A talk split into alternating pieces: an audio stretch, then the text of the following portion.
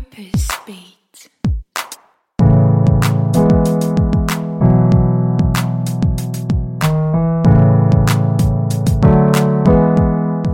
Hallo, mein Name ist Lisa Kögler. Ich bin Purpose Coach und Managing Partner bei Momentor, einer Coaching- und Mentoring-Plattform für berufliche Weiterentwicklung. Und ich freue mich, dir heute unseren Mentor fürs Ohr, Zakunda Archler Tanja Neva, vorstellen zu dürfen.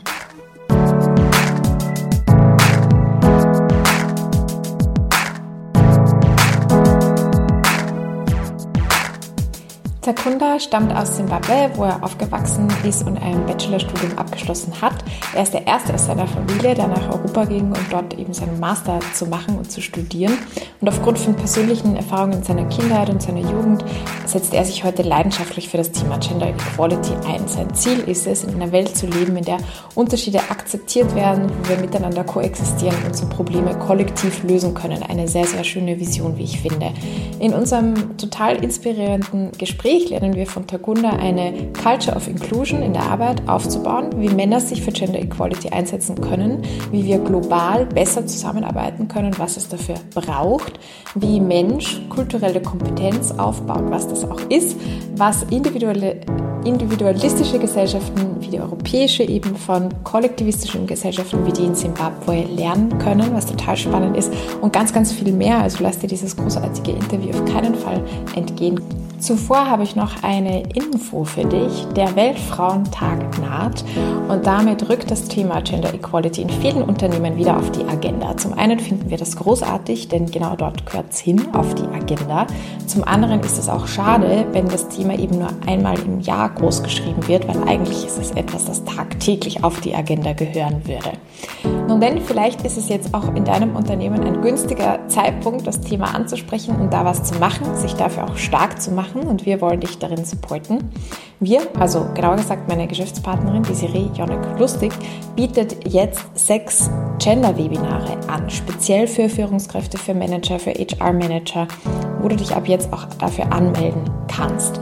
Die Inhalte äh, stammen aus dem umfassenden Gender-Tool für Führungskräfte von Marita Haas und Overs.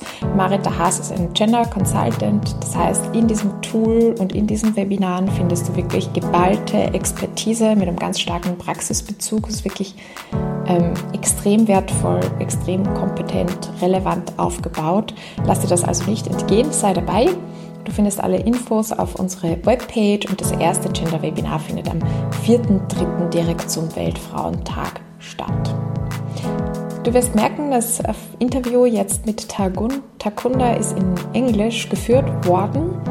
Äh, falls du diese Episode und die Inhalte gerne hören möchtest, jedoch Englisch nicht verstehst, dann bitte schick uns direkt eine E-Mail an info@momentor.at und wir werden uns mit dir in Verbindung setzen. Und jetzt ganz viel Spaß mit dieser Episode.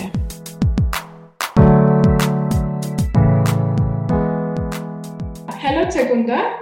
I'm very, very happy to welcome you here in the podcast. Thanks for taking this time to talk with us about sustainable development and inclusion. Yeah, welcome to the podcast. Thank you so much, uh, Lisa, and I really appreciate uh, your invitation. Thank you. Um, I have read on the internet um, one sentence that caught my attention. I already told you it's that uh, you said you are passionate about sensitizing men to promote inclusion and gender equality. And I was wondering where does this interest come from? Is there a personal story behind or underlying? Uh, okay, thank you so much. Uh, maybe to just like uh, introduce myself uh, uh, from where I come from and uh, my journey. I'm a Zimbabwean, um, a development worker. I have been working in Zimbabwe, I think, for the past eight years. Um, I went to school in Zimbabwe, I think, starting primary school in the village, also doing my secondary school in a semi uh, town or city, and then ultimately go to the university. But I would say that uh, uh, for the greatest part of my life, I have uh, been somebody who have stayed and lived and enjoyed life in the grassroots, which is like a rural setup in the in the Zimbabwean context. And when I was there, um, I've been observant, as you know, that young people or children are very observant of what happens.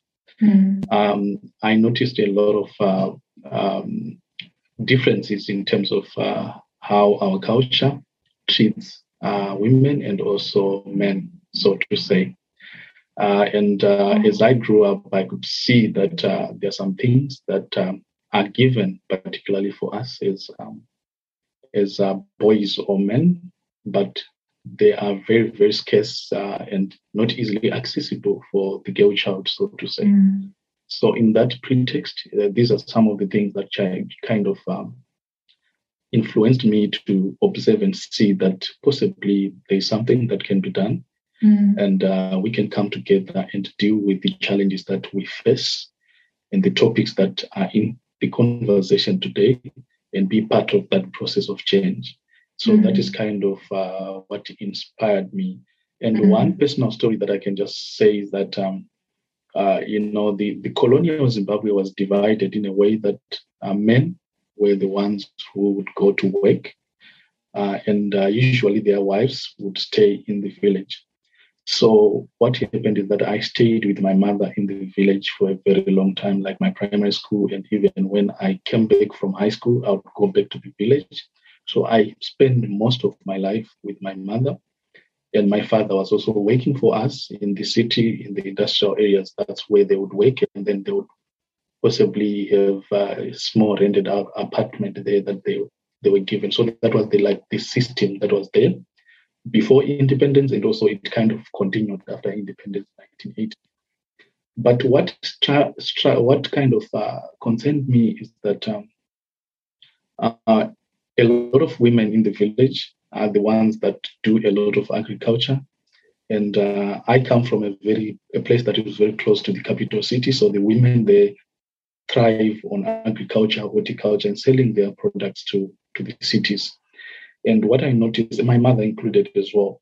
And what I noticed is the journey and the difficulties that women would face in, for example, transporting their food products to the city. Sometimes it is not bought or sometimes the prices are very low and then they come back traumatized with mental issues how to feed the kids how to pay school fees for the kids.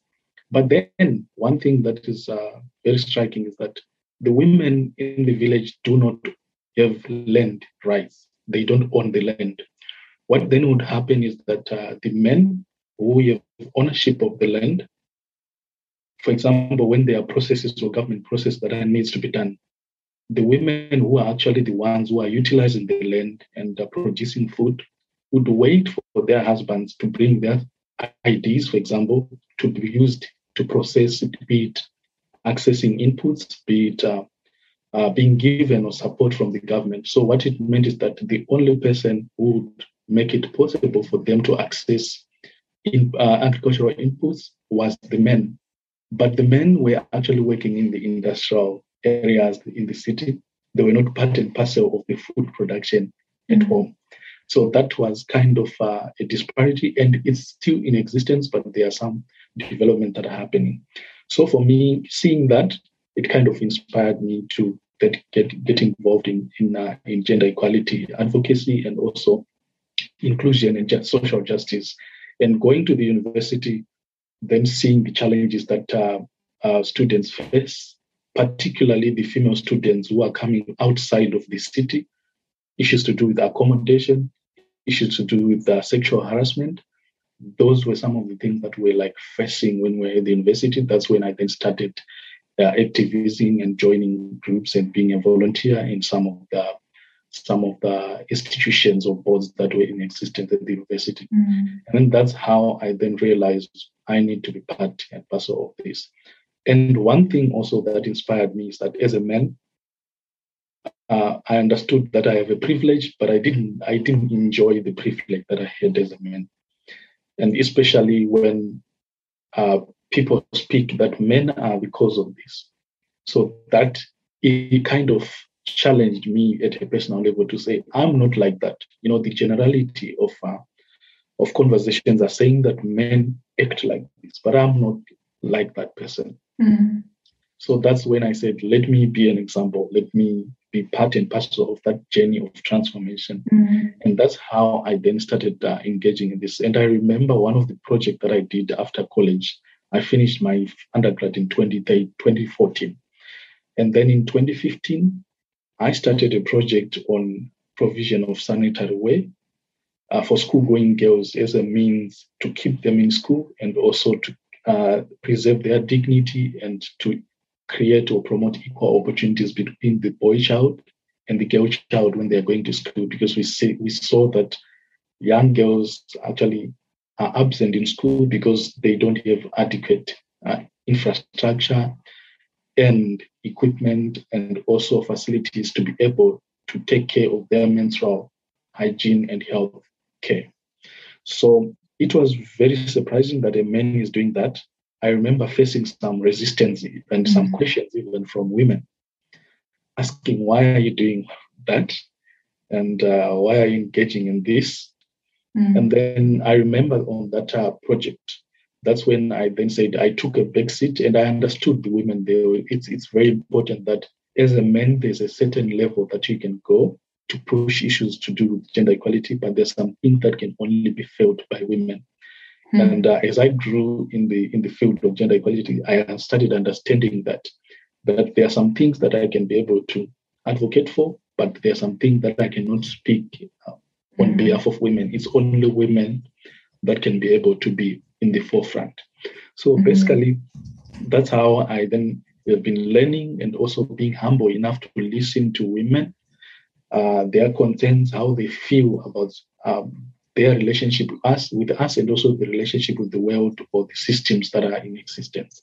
So that's uh, basically, in a nutshell, how I became very much uh, invested in the issues related to gender equality and making sure that uh, gender is not or sex is not the reason why people should be marginalized or should not get opportunities that they so deserve to be actually mm. having. Wow. Um, you said you have first-hand experience with your mother and in uh, the village where you grew up that uh, girls and women are treated differently. And out of this experience, you got this passion of doing something against this social injustice also. So then when I think of, of you being a, a, little boy, I could imagine that this is also overwhelming to see the problems in the world and to think, okay, what can I do? I'm just one boy. Like, how can I change this? Has this thought ever been in your mind? Has this ever been an issue to deal with frustration or feeling overwhelmed or feeling like this is too big for me? Or how, how and if so, how did you handle this? Well, yeah, I, I kind of um, um, understand uh, the the difficulty in uh, in terms of that. Um, sometimes, especially when uh, because I am somebody who values the culture of volunteering, and uh, that kind of exposed me to a whole lot of uh, things. It I would admit that it's kind of frustrating that uh, at a certain point there's nothing that you can be able to do, mm-hmm. but what I then did uh, was, for example, there was uh, an incident that happened uh, in the, sometime in the in, in the village, and uh, it related to issues to do with land and uh, some corrupt activity that were happening. Uh, what I did is that my behavior as a child who's growing up in a village became so admirable for the community because we live as a community, we live communally. So I'm somebody who would not be seen doing things that are not expected for one person to do. Mm-hmm. Uh, and I used that character of myself as an instrument or as an asset or resource to be able to influence change within my community. Mm-hmm. And uh, I remember during that uh, phase, there was that challenge that we had in terms of land because there were challenge uh, issues related to land, and some people wanted to take the land, communal land that we were supposed to be enjoying or benefiting from. So I had to be able to communicate with some of the villagers because I'm that child that they grew up seeing, uh, who has never had a foot wrong. They kind of listened. So that has been very uh, instrumental for me, and that has helped me in some in, in a lot of instances. Mm-hmm. So that uh, I will be able to do the work that I do because people listen to what I say.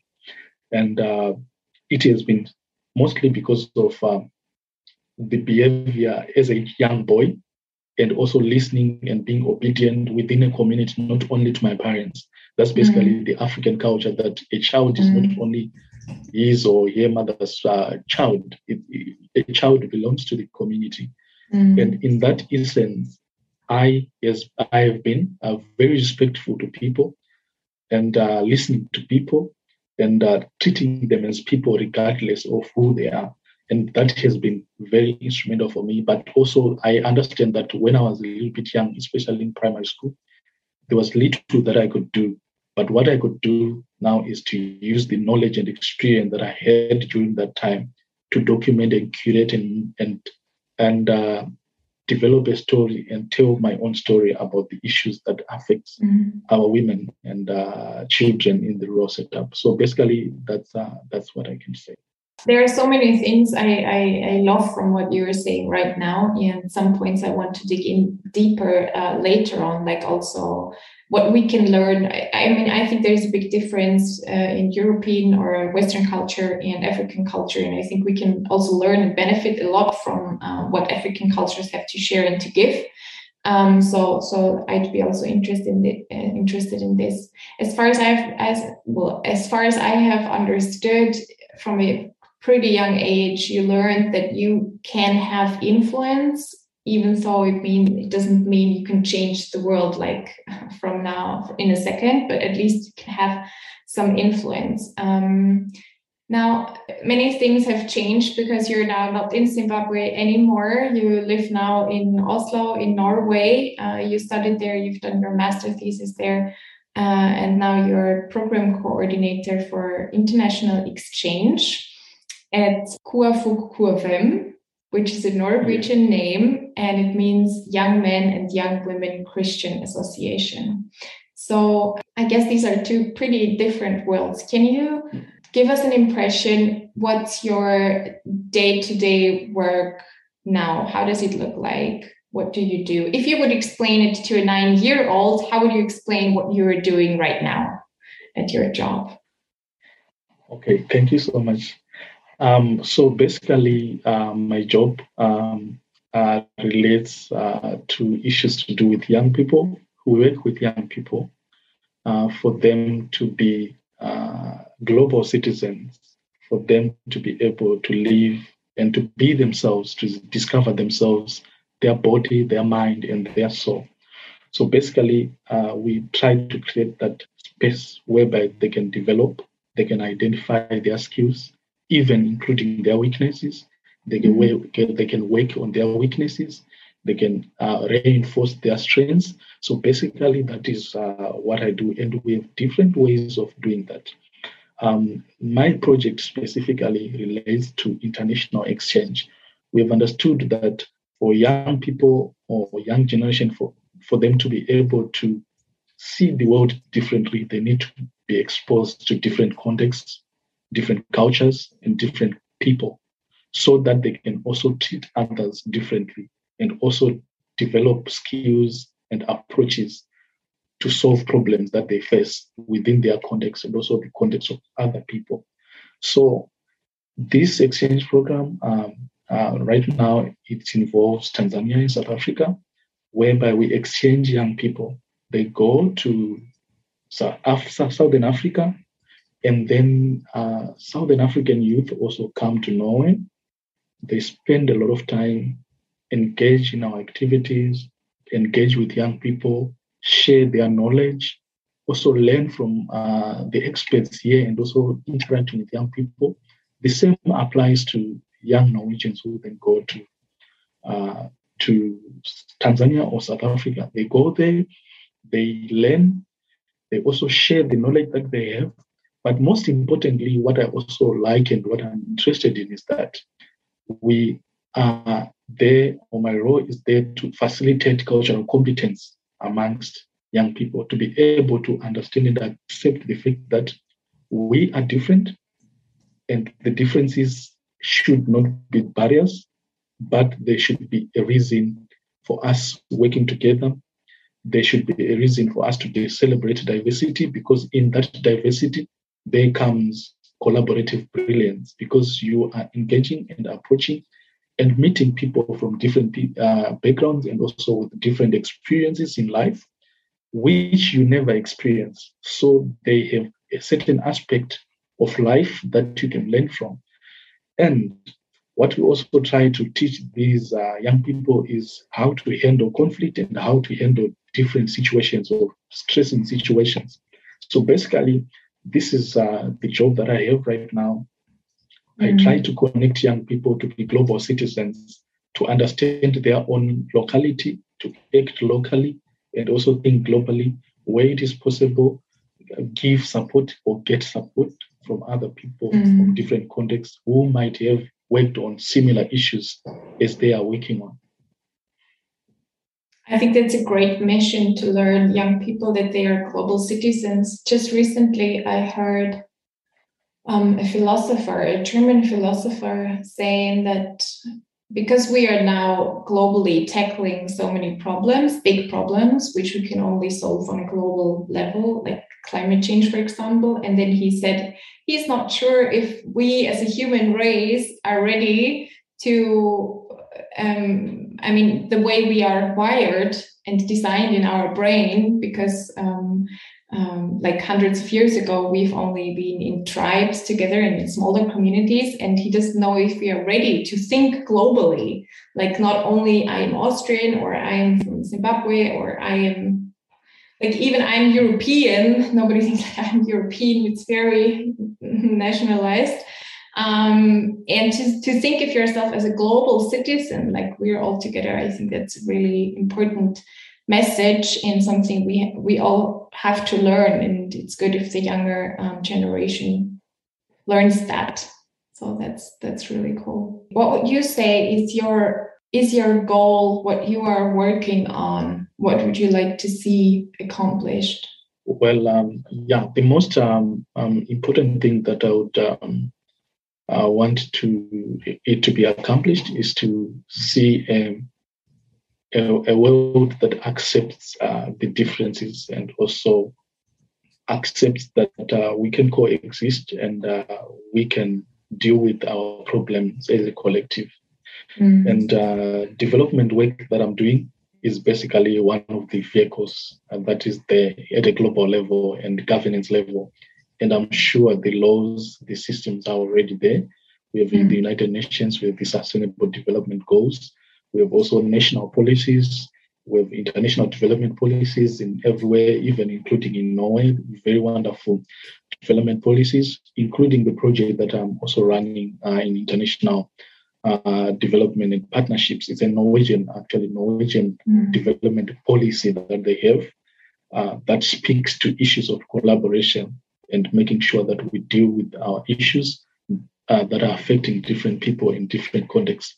So for me, my aspiration is to work in the development space to be able to bring uh, on board everyone who has got a voice and competencies so that we can actually deal with the problem that we are, we are facing mm. as, a, as, as a people. And that's the reason why I'm very much passionate about the grassroots, because mm. I feel like they are sometimes not part of the conversations that are happening in terms of development, because possibly we think that their input might not be that valuable.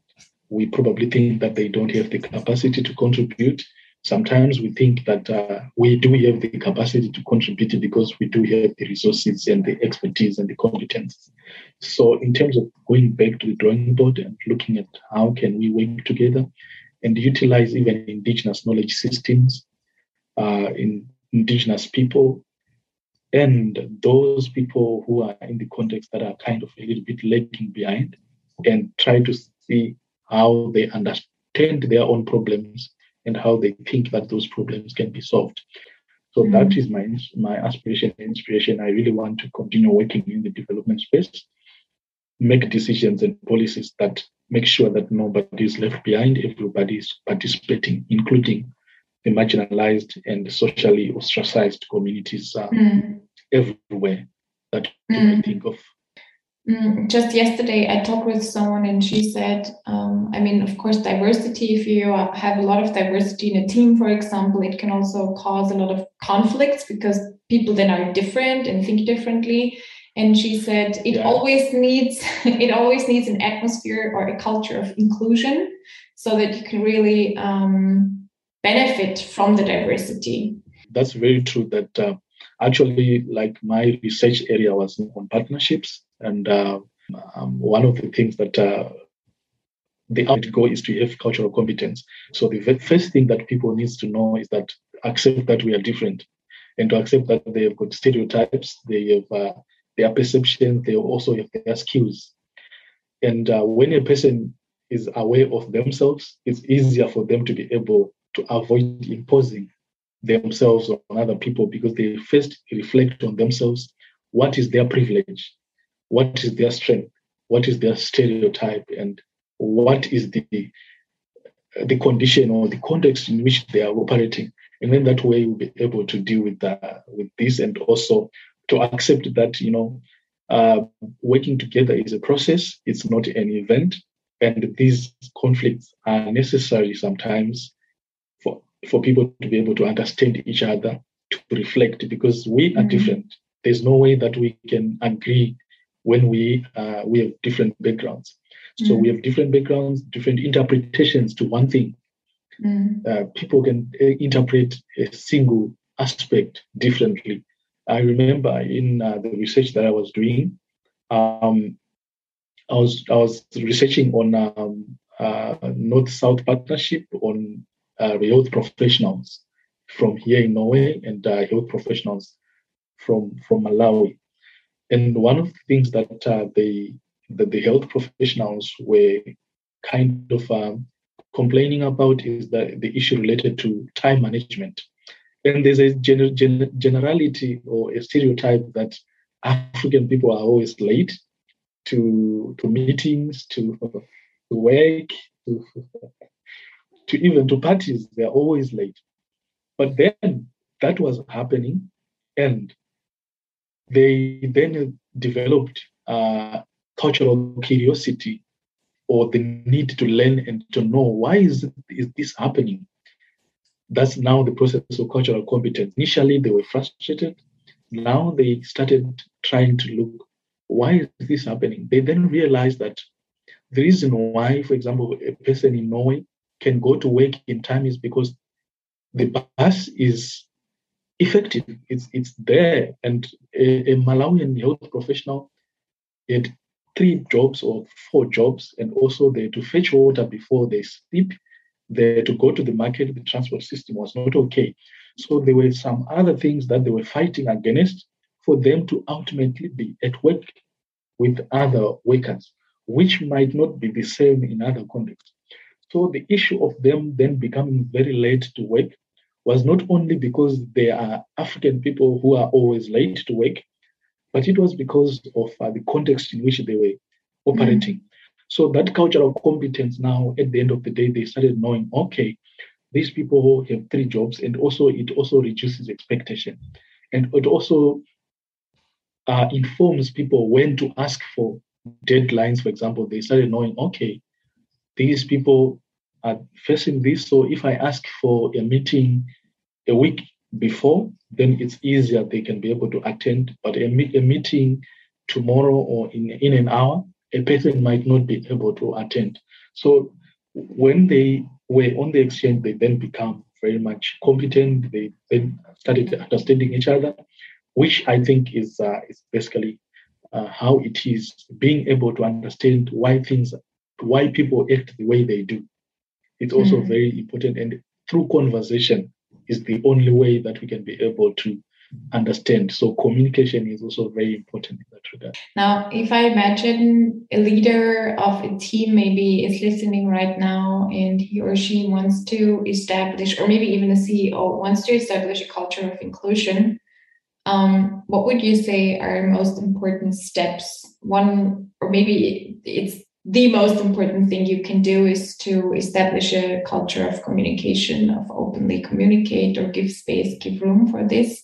Is there something else you would recommend or some tips um, you have for creating this culture of inclusion? Okay, thank you so much. Um, I think one of the things that um, uh, can be done in, in terms of creating uh, the culture of inclusion is that, you know, one thing that can block cultural diversity and um, diversity and inclusion is uh, the need to preserve a certain identity. And sometimes people, be it in terms of institutional culture, be it in terms of uh, uh, location, some people might even don't want to move from a certain place that they are because they feel like that is where our project started and there's the historical connection or meaning to why we are here. So we cannot move to the other to the other side of uh, of the world or the other side of the town. So my thinking or my suggestion, my recommendation is that uh, we should see diversity as an opportunity for competence and innovation. Um, we should also understand that identities are incremental, cultures are incremental. We cannot remain stagnant at one position because things are changing. And also the opportunity, one of the things about diversity is representation. Uh, the opportunity of having a diverse uh, group or a diverse team is that they represent not only themselves but those people who look like them or act like them mm-hmm. within a particular space. So it is also very important not only just to do it for the sake of doing it that we have done, uh, we are we are diverse or something like that, but also to the pretext that we don't need to remain in our identity to say this is us because this is us can actually sometimes uh, limit us. So the us against them is uh, something that i think we need to uh, break and bring uh, a bridge in between. Though is i understand that it's difficult sometimes uh, change is a very difficult thing and initially the fear of the unknown people are afraid of change. They don't know how what what is going to happen mm-hmm. next. Mm-hmm. Um, which I think I challenge uh, people to say that you know you can be the first and uh, you can actually contribute and mm-hmm. uh, lead to different uh, uh, opportunities as a result of your one deliberate move that you have made. So that's basically what I can say that uh, people need to look at what they are doing and also see different opinions. It might mm. not be mm. only um, uh, issue. For example, we, we cannot have a, a, a, company full of uh, lawyers only. It can it can be diversity in different layers, diversity in uh, competencies, diversity in geography, diversity in race, diversity in uh, uh, in gender. It's also another aspect. Diversity within gender, there is also diversity. For example, rural women and urban, urban women. So all the intersectional approach to it is also very important, and it mm. kind of uh, brings in uh, more opportunities of different things and looking at issues at different le- uh, angles. And mind you, institutions are also not they don't save homogeneous entities; they save diverse entities. So mm. I think it's kind of um, an obstacle to progress when an institution or a leader or a community wants to be identical for 50 years, mm. yet they are serving a totally diverse group or community or mm. target target area. So that's basically what I can just like mm. uh, comment at, at, face value. Hmm. I think we really need to face our fear, fears also. Like human beings are very they we like traditions. We like to keep it stable and the same to experience the things we already know, not step out to something new. so when I'm listening to you, it's I, I think it's really challenging to let go of this um, or to be at least be aware first um, that we have this tendency and then also face our fears of something new of creating our identity as a group maybe even as a person new and do not try to hold on to something which is not it doesn't fit in our world anymore actually mm-hmm. yeah we, in, in a nutshell we need to be selective modernizers mm. i remember when i was doing history when i was in zimbabwe doing history, there was uh, a king called Jaja of Opobo. Jaja of Opobo um, refused uh, to trade humans during trade, trade, slave trade. He was very, very resistant. Mm-hmm. He's one king, African king, who was really resistant in issues related to slave trade. But the same uh, traditional leader he had to send his kids to Europe to study in Europe. So it, it's kind of two different contrasting aspects of uh, his character. He's refusing to let go his traditions and some of these things locally, but he had to send his kids to mm. Europe.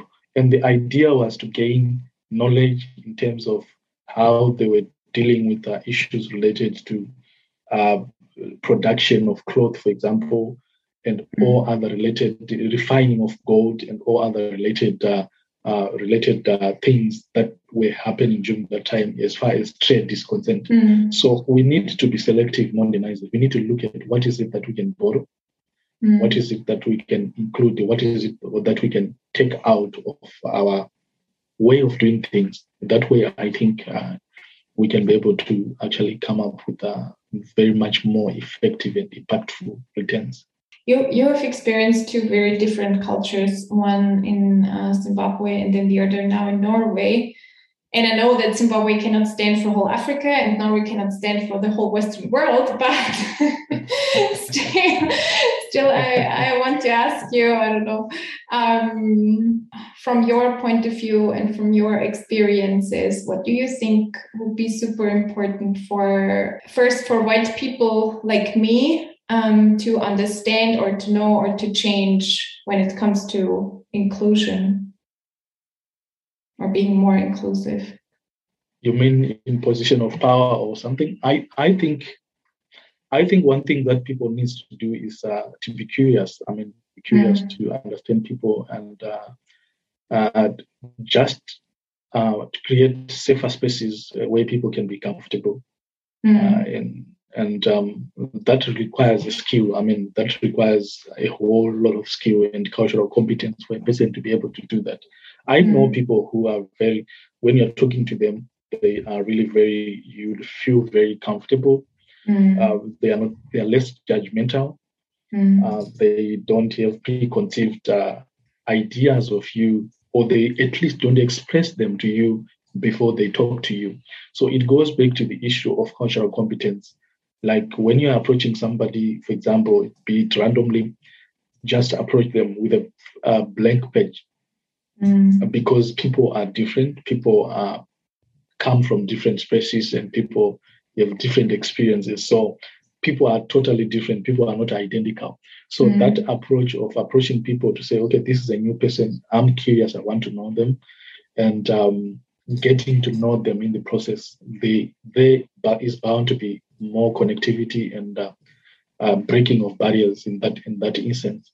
So I mm think it's important at a, at an individual uh, uh, level as well. Um, and also, I think also in institutions, for example, I think it's it, it, it's it's good to um, to also have uh, policies, for example, policies that are diversity policies that are there, and um, looking at the what the company seeks to achieve and also what the the, the, the people or the community that they serve and see how they can be able to be inclusive and come up with policies or strategies, deliberate strategies that are in place to be able to be inclusive. Things are changing, and um, you know we are now in a global uh, a, a global village. People are moving, people are migrating, and uh, a lot of talent is lost uh, when we don't want to change and when we want to remain identical.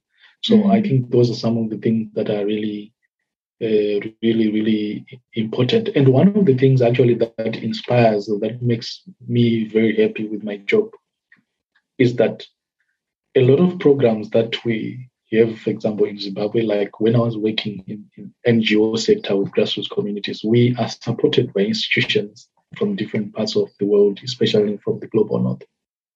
But I tell you that uh, the advantage that I have, or what I feel that is the strength, is that I got an opportunity to experience how life is done and how things are done, for example, in Norway, and Mm. also having lived and experienced the challenges that are being faced in uh, in Africa, for example, in Zimbabwe, for example, I kind of have uh, knowledge or understanding of both worlds.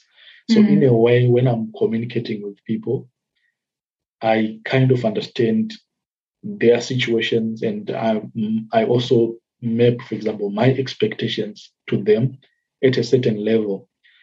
I'll give you an example. Like I was communicating with some young people in in Africa. One of the problems that was there is uh, relating to communication. Like one person text one young person that they are supposed to collaborate with in, uh, in in Africa, for example, and then that person does not respond a message on Messenger. And then to them, they've done their job. I mean, they've tried to reach out, and then that person did not respond to them. Mm. This person also is saying this person is not reaching out to them, but this person has already texted the, the, uh, the, the, the, the Global South guy, and the, the guy did not respond. But then we then realized that he does not have the proper internet. He only he can only be accessible on WhatsApp, not on Messenger. But here we use Messenger. I mean, Messenger. We don't actually don't use WhatsApp that much. We use Messenger. Mm. So I think what is important is uh, just knowing the context and having that idea that things are different and uh, trying to devise solutions on how, even if you want to integrate uh, people, we then know the measures or things that we need to do to be able to make those people fit into our into, into our context, not to change them, but at least to fit in a context whereby they can be able to operate in that context without losing their identity and also bring what they have from their experiences where, and where they are Mm. coming from. So basically, yeah, that's uh, that's what I can just say. Mm, that's really, really good and very important to understand the context. Um, how how can we actually learn? Because now I think there are so many different contexts. I mean, I I have never been to India, and um, I've been to Africa once. I've been to Tanzania and um, Kenya, but only for two months. But at least it was a it was a great experience. What would you recommend? How can we learn about different contexts and how situations are there? Okay. Um, I, I think one of the things that we need to do is uh, we need to research um, and we need to research a lot. And uh, we also need to uh, provide space for people who have experienced the realities of those communities. Sometimes we don't give them the space. And um, when we don't give them this space, we, we then want, to, we then have cultural imposition that I was mentioning earlier on, whereby you probably want to, you have good intentions, you want to solve a certain problem. But a, a, a solution that excludes the local people um, makes it difficult for you to even understand the problem. So I think the best thing is to research, to communicate and include the people from which those uh, ideas or initiatives or or programs or whatever that you are working on are targeting. So any solution should be reflective of the society in which it is being offered. I always love to say that because when it is, it is not like that, it's also very difficult. So it's on individuals. That's what I think.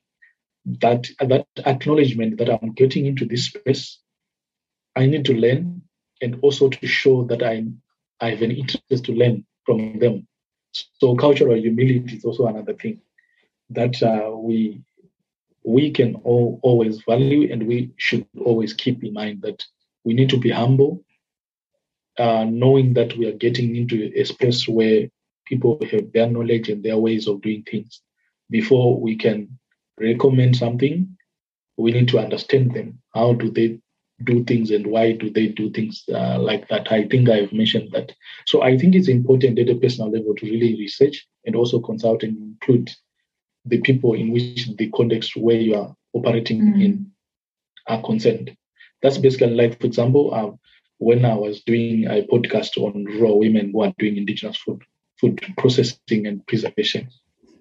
there's no way that I can go ahead on the forefront and speak that much about them, but we had to go to the village and talk to the women.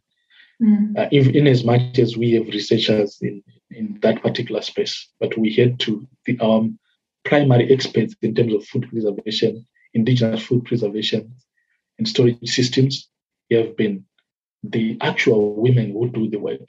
So I think it's important in that way to know where to be deliberate in terms of where to give space to who, so that we can be able to uh, deal with that aspect uh, of um, cultural imposition mm. uh, and also uh, issues of uh, not knowing what to do. And another thing that I had not mentioned is that one of the things that happens, for example, is that people sometimes fail to then interact and know each other because they are afraid to offend others.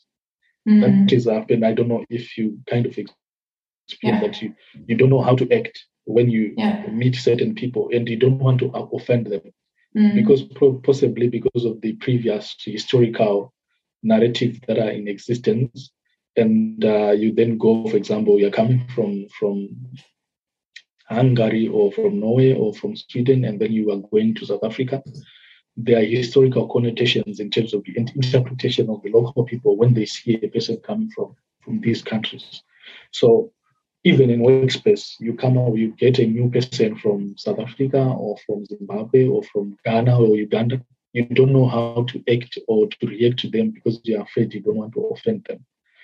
So that's also something that a lot of people face. And, and then what then happens is that the, this person will then feel like they are excluded. But the actual fact is that this person, other people are afraid they don't want to offend you in, in certain mm. ways.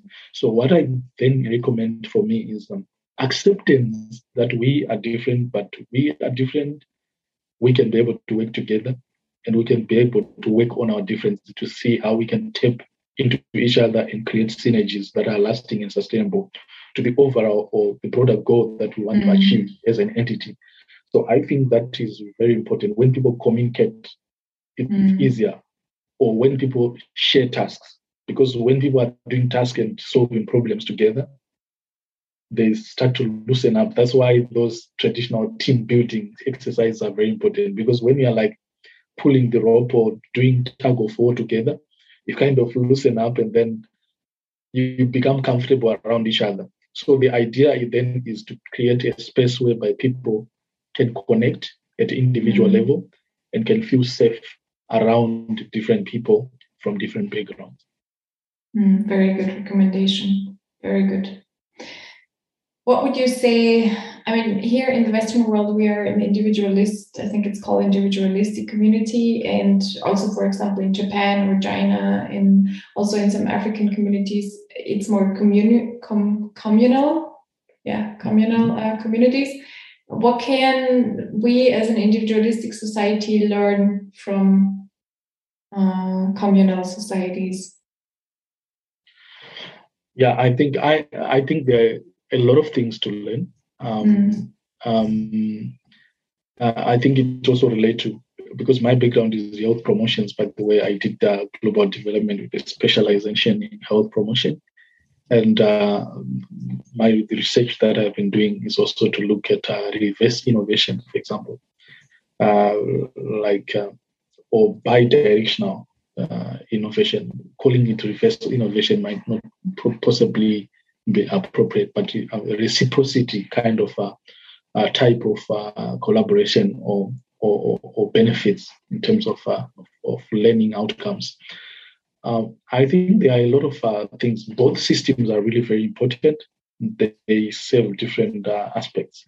But one aspect that I can just mention from face value is the issue of communal living is uh, very essential under scarce resources. And that's how we have survived in Africa.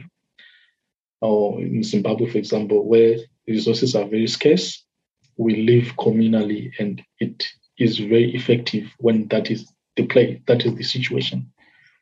Because in, in the Western world, for example, I can live for two months or one year without talking to anyone because I, if I'm working, I go to my apartment, come back, I have internet, I go to the grocery shop, If I want to travel, I book everything online. If I, I can even deliver, I can even stay in my small apartment without moving, just things being delivered and things just moving.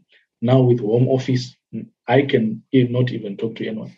But in context where there are limited resources, communal, communal living is the best way of solving that. I'll give you an example myself.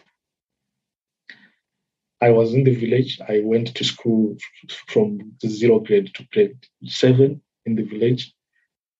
From Form 1 to Form 4, I went to school living with my mother's uh, younger sister, who was a teacher. So in that environment, it's I think it's very important. If I had not gotten that opportunity, possibly I would not be in Norway. Mm-hmm. But what we do is we support each other and see how we can develop and give each other opportunities because the, resources are scarce. I know there's a uh, there's a, a, another issue is also media. I, I think I'll mention that. I know there's a, a, phrase that people always mention related to black tax. I think I need to mention that I don't think that term was uh, developed or developed by, by, Africans. It's a term that uh, kind of attack communal living that we, we live in Africa to say uh, you, when you are successful as an African, you then start giving or supporting everyone in your community. And it has been portrayed as something that isn't very negative. But I'll tell you, in my experience at least, that is how people have managed to come out of poverty mm. because we have uh, been underdeveloped for a very long time. So not everyone gets similar opportunities. So that is how people then have managed to come out of that situation because we help each other. And that's basically how I managed to move from my mm. village to another better school because I was I had the skill. I was talented academically, but I didn't have the resources. So I had to go to somebody who was family member who provided me the opportunity to go to school. Government is different from Hungary, for example, or Austria, where the government can support.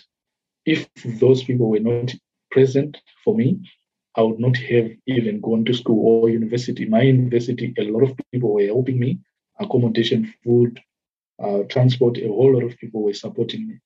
So, and then the issue of, and then that's when you then hear issues of uh, black tax. I don't know. I mean, this is what I've heard, but I don't know where it came from and who came up with that term.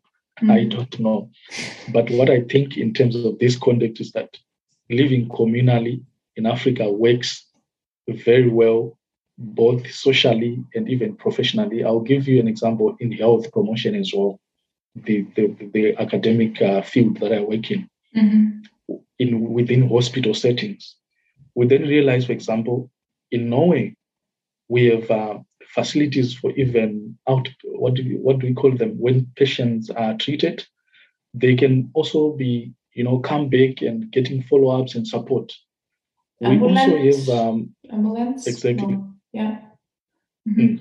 And we also have um, homes for elderly people.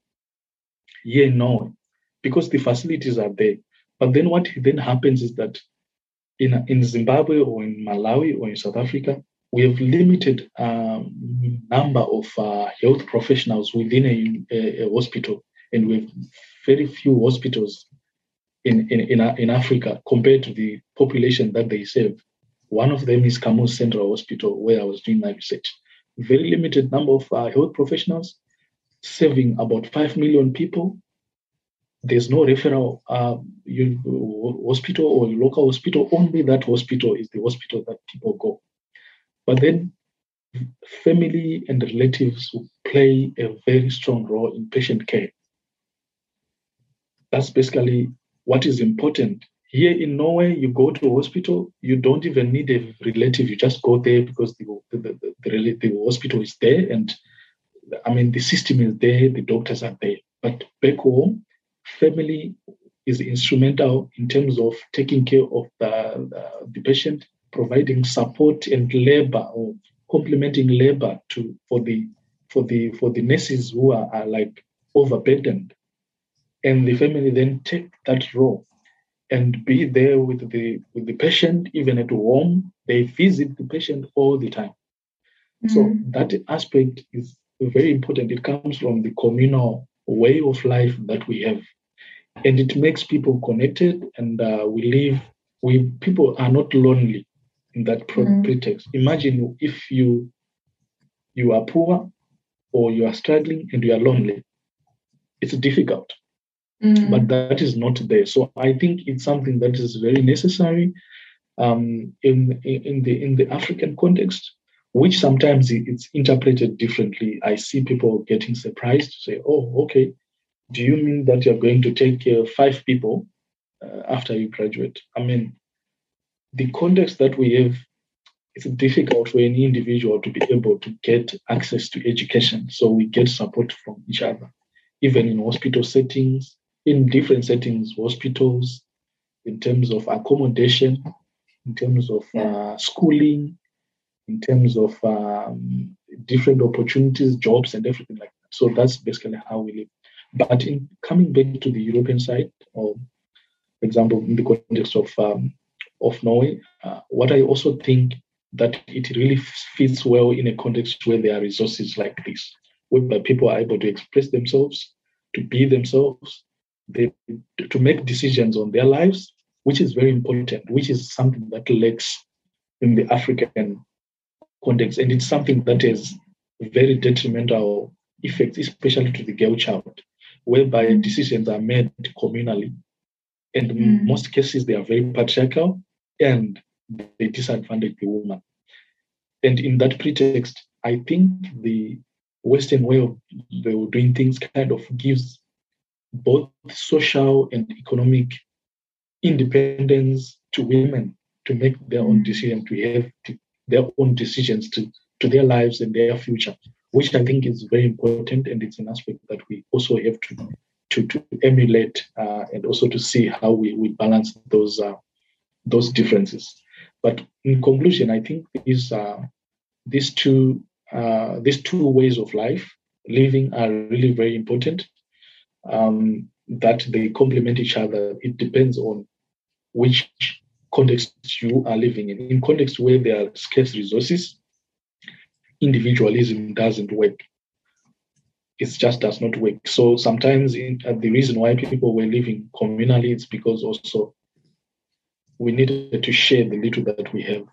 But again, it can be toxic in some instances whereby people, when people come out of that communal space and want to make independent de- decisions, mm. especially for women, it can be challenging. And those are some of the things that I challenge as an mm. individual and that I've been challenging to say, no, there are some things that we can keep, but there's some things that we need to do away mm.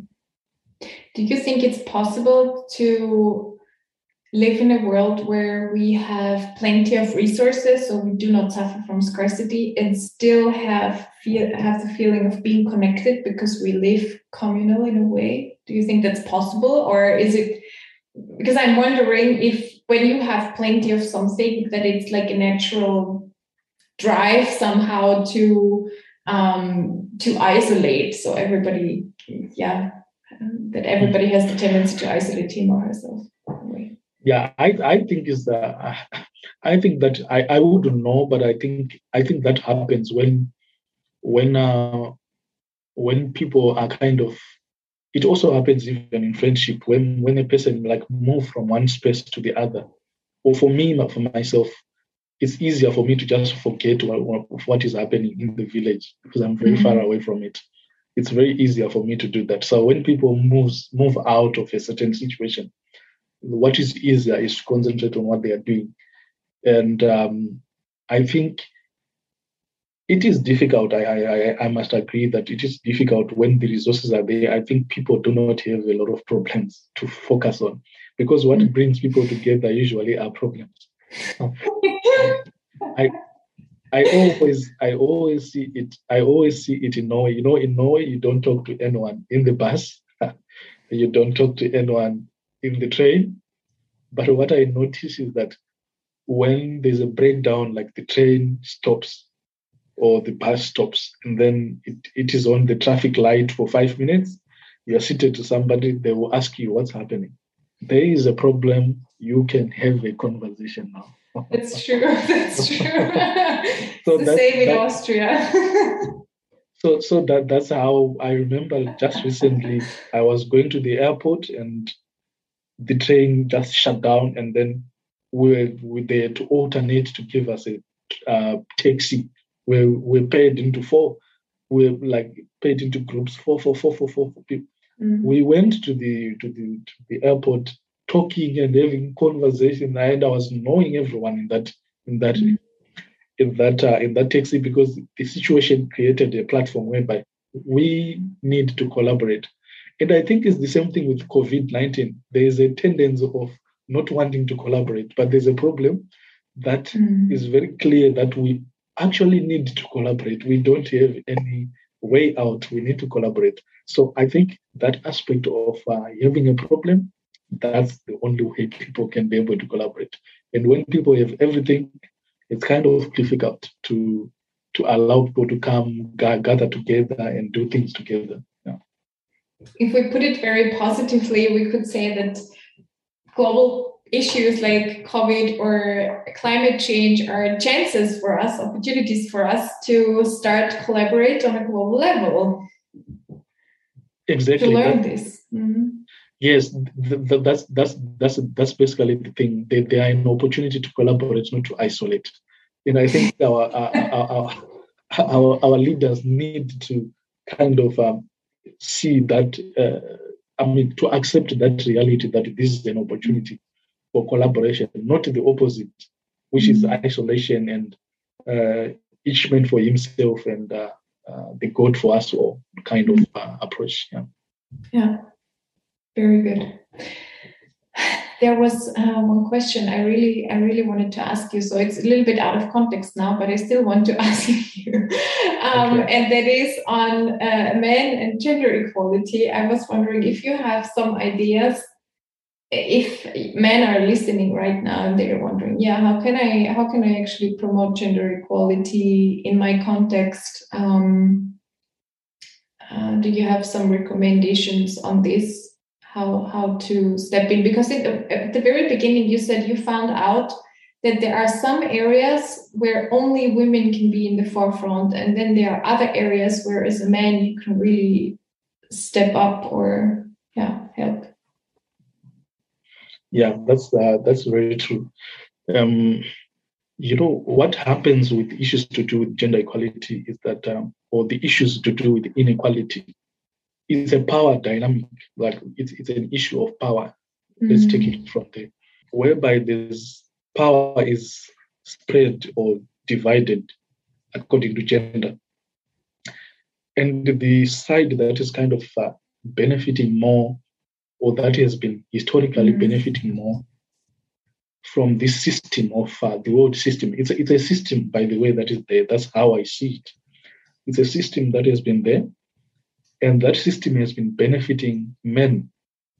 Like you are born privileged. When you are just born, you don't wash, you don't wash your your, your clothes. Your your sister washes your clothes. Mm. You don't even question that because you are just born into it. Like you just enter into a system that is already there. That privileges you. So what I challenge uh, men, for example, I think this applies to all contexts, including here in, uh, in Norway, uh, be it uh, in Austria or in the UK, is to acknowledge pri- privilege. I mean, that's one thing to acknowledge privilege.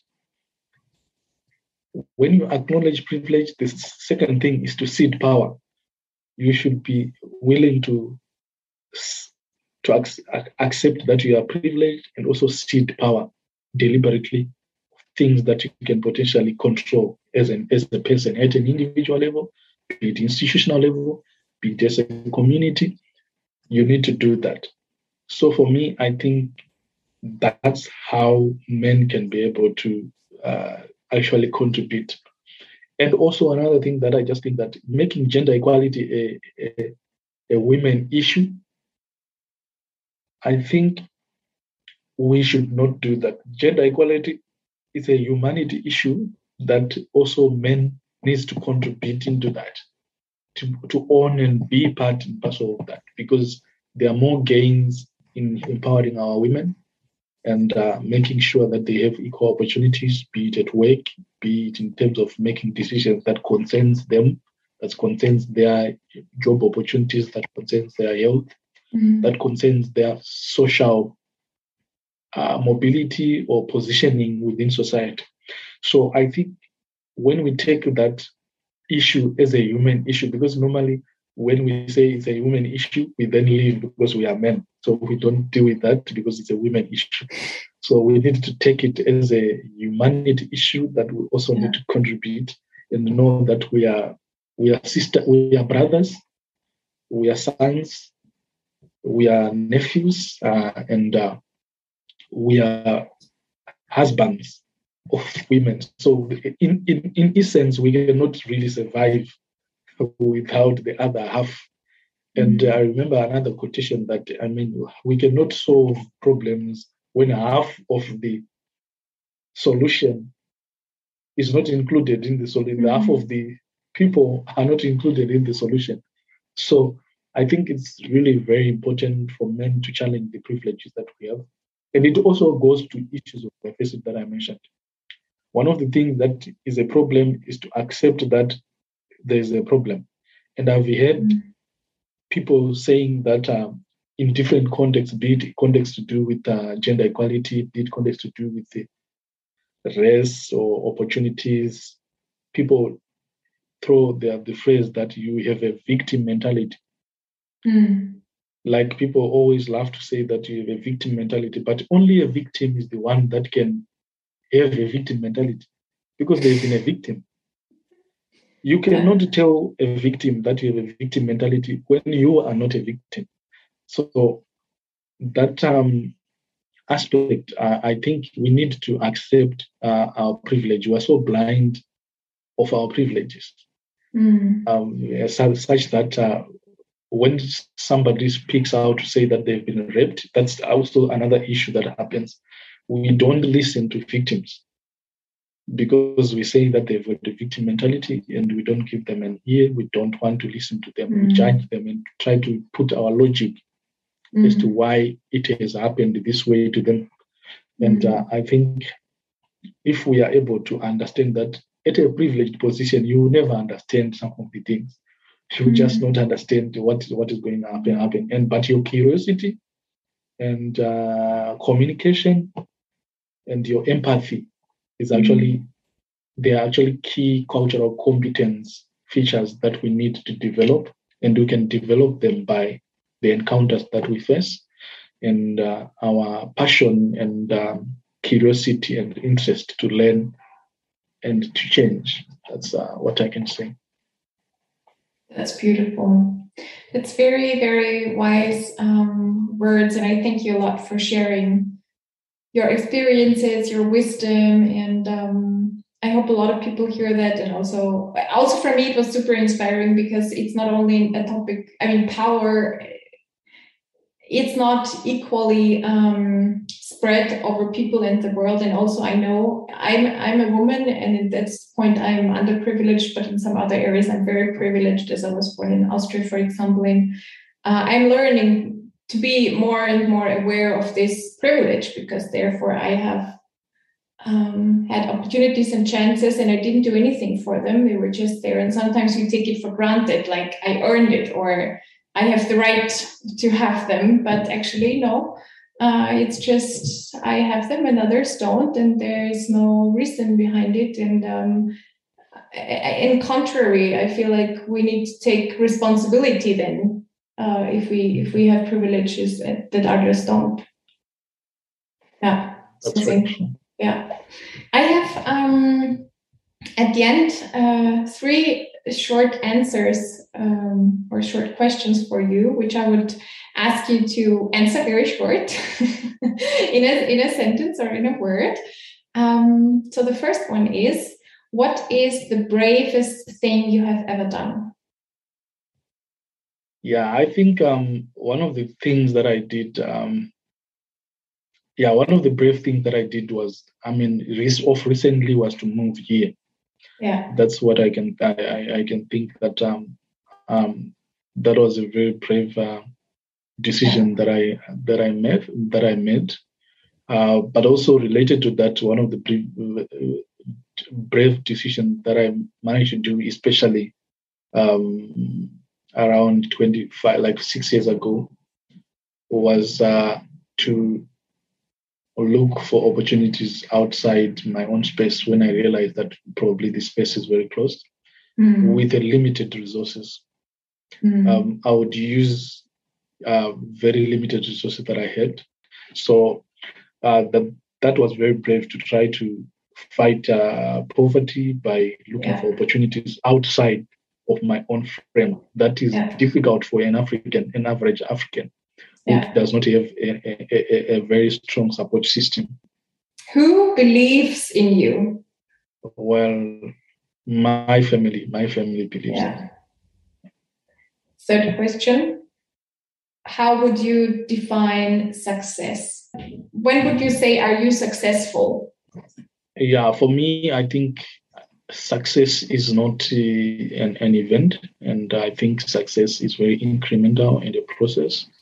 And um, for me, well, success is that I need to be, even if I'm still at the place that I was before yesterday, uh, but I need to show some uh, level of uh, progress or commitment towards uh, or preparing for the next day. Mm. So basically, when there's success, I need to be like moving from one step to the other, but incrementally because it happens up until we die. So there's no point that I would say that I'm now successful and then say, not my head, that I'm now successful. But um, success for me is to be able to improve and also provide service to humanity. And that capacity comes with the resources. It means you have resources, you have all people, right networks, mm-hmm. you have the infrastructure, you have the skill, you have the wisdom to do that. So for me, uh, that is another level. First level is that it's an incremental, it's something that happens all the time, and also you're able to do what you have to do mm. to make an impact in the world. Mm. So all the resources that are needed, when I have those resources, I know that I'm being successful, not I'm successful. I'm being successful because I'm now being in the process of success, doing one thing mm. after the mm. other. So that's basically how I see success. That's a new definition for me, and I definitely like it. It's a very good one. Thanks for sharing. I have one very last question. Um, it's little imagination. So it's now in the evening, you know, uh, soon we will stop our uh, conversation, our meeting, and then I don't know what you do. Probably you have dinner and have a nice evening, hopefully, maybe with some friends or uh, with a partner, and then go to bed. Imagine you will fall asleep very well. You will sleep very well, have a nice sleep, uh, and in the night, during the night, a miracle happens. But you don't know that the miracle happens because you're sleeping, of course. Mm. So the next morning, tomorrow, uh, you wake up, and uh, at first you don't know that the miracle happened. The miracle is that your mission is accomplished. So um, actually, all people are sensitized to um, inequalities and are more aware and are really ready, you know, to be open, to be curious with each other, to learn, etc. Um, how how would you what, what's the first thing how do you realize the next morning that this miracle has happened what's the first thing when you wake up how you notice that the world has changed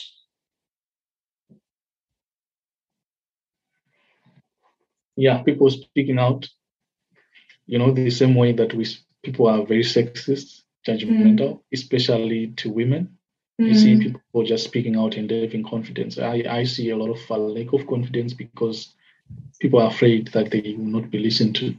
Mm. So when that changes, I know that a lot of stories will come out. People start speaking out more than mm. the movements that exist today. So that's what I think. I will see people. I will see conversations, people speaking out, and I think that's the first way of healing, whereby people wow. start speaking their story. Yeah. Wow, that sounds amazing. Cool.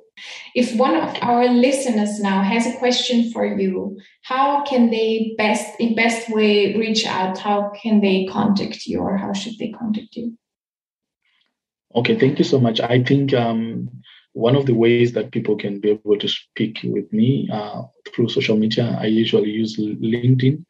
Uh, I also use uh, Instagram. Um, but what I also encourage people is to introduce themselves and um, speak where they kind of connected me from so that I know. Uh, um, and then kickstart the conversation. So people can reach out to me on that and also on email. Uh, if my personal email and also my professional email. We will definitely put that in the show notes. Thank you, Takunda, for taking the time for sharing with us, and also thank you for um, for investing your time, your passion, for being so brave, for taking the risk to step out, to speak up, to tell your story, um, even move to Norway, leave your country to really be a global leader. Thanks for, for doing this um, because I feel you're really doing it for improving the world and making it a better place, sacrificing a lot of own comfort and yeah. Yeah a lot of own comfort and luxury maybe even. So thanks for doing this. I appreciate i really appreciate. Thank you so much. Um, thank you. Thank you. Ich hoffe, dass dir diese Episode gefallen hat, dass sie dich inspiriert hat, dass sie dich ja auch ermutigt hat, dir auf jeden Fall etwas gebracht hat. Wenn ja, würde ich mich riesig freuen über deine Sternebewertung auf Spotify oder auch in iTunes, über ein paar liebe Worte und genau, natürlich auch über dein Abo auf der Podcast-Plattform, wo auch immer du uns hörst. Ähm, und wir freuen uns auch von dir zu hören oder dich zu lesen, wenn du Teil der Momenta Community werden möchtest. Wir bieten alle zwei Wochen Bi-Weekly Empowerment Letter an, ein Newsletter, wo wir spannende Artikel zum Thema Gender Equality und Diversity zusammentragen, wo wir ähm, Referenzen zu interessanten Blogartikeln zum Thema zusammenstellen und auch dich immer über die aktuelle Podcast-Folge informieren. Also du kannst dich sehr gerne über unsere Webpage www.vomenta.at dazu eintragen. Und ich würde mich natürlich auch freuen, wenn wir uns bei einem der Gender-Webinare wiedersehen. Und ja, bis dahin wünsche ich dir alles Gute. Go for Gold, be blessed und auf jeden Fall folge deinem Beat.